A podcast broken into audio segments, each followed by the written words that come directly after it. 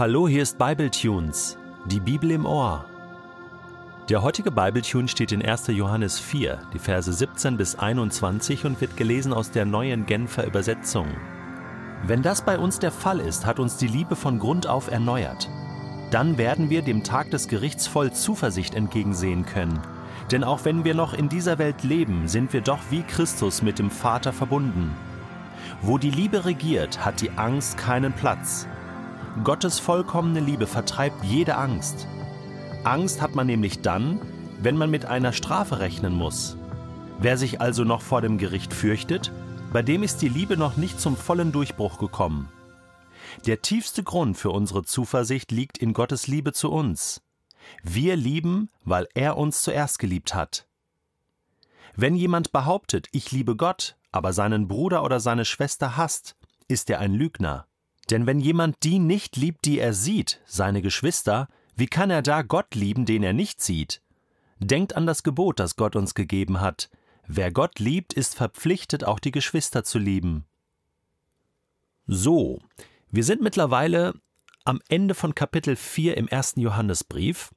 Und ich habe mir so gedacht, bevor wir ins letzte Kapitel einsteigen, machen wir mal so ein kleines Resümee so ein, ein Zwischengedanken. Ich finde, und das habe ich so auf meinem Herzen, ich möchte Jesus gern schon mal eine Antwort geben. Und jetzt habe ich mich hingesetzt und eine Art Gebet und ein Versprechen formuliert. Und wenn du möchtest, kannst du jetzt zuhören, du kannst aber auch mitbeten und mitsprechen und das als dein Gebet vor Gott formulieren.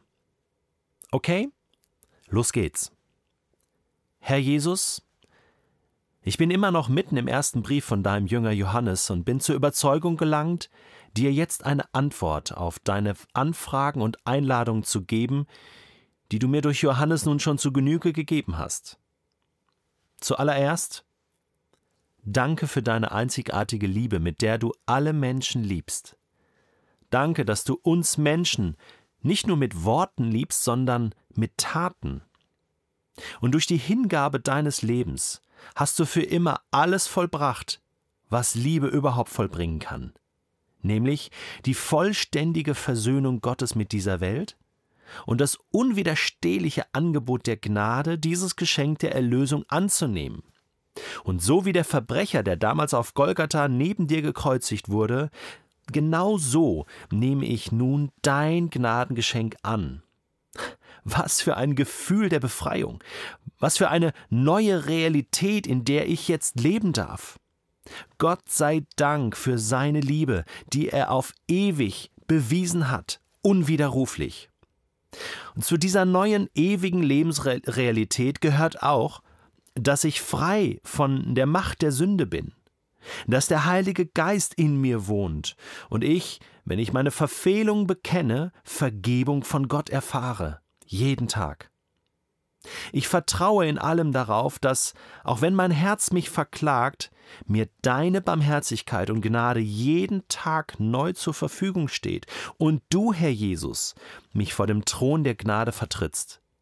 Weil das die Wahrheit über meinem Leben ist, fürchte ich mich nicht mehr vor dir und dein Urteil.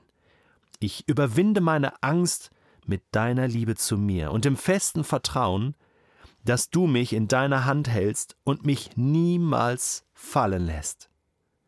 Danke, dass du mich zuerst geliebt hast und dass ich in dieser ersten und wichtigsten und wertvollsten Liebe des Universums getragen werde. Es ist für mich eine Ehre, eine Antwort auf deine unbezahlbare Liebe zu geben.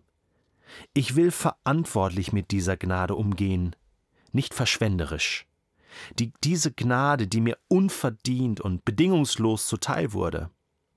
Ich weiß, dass dies nicht automatisch in meinem Leben funktioniert, sondern dass ich jeden Tag wieder neu aus deiner Gnade heraus leben muss, sonst werde ich kläglich scheitern. Aber hier und jetzt entscheide ich mich, meine Mitmenschen zu lieben, ihnen liebevoll zu dienen und ihnen der Nächste zu sein, den sie brauchen insbesondere dein Gebot, meine Glaubensgeschwister zu ehren, zu achten und zu lieben, will ich sehr ernst nehmen, weil dir, Jesus, die Einheit der Kirche, deiner Gemeinde sehr ernst ist. im Himmel so auf Erden. Und so will ich meine, aus meiner Sicht, konservativen Geschwister genauso herzlich lieben wie meine liberalen oder charismatischen Geschwister. Alle, die sich zu dir bekennen, sind mir wie Bruder und Schwester und verdienen meinen Respekt. Sie alle sind wie ich teuer erkauft von dir, mein Gott. Und wir alle brauchen Erneuerung. Und wir alle brauchen die Ergänzung des anderen, denn unsere Erkenntnis deiner selbst ist Stückwerk, bis wir einmal bei dir sein werden. Und dann haben wir das ganze Bild. Ich bitte dich, Vater im Himmel, verherrliche du dich auch in meinem Leben und gebrauche mich so, wie du willst. Hier bin ich, sende mich.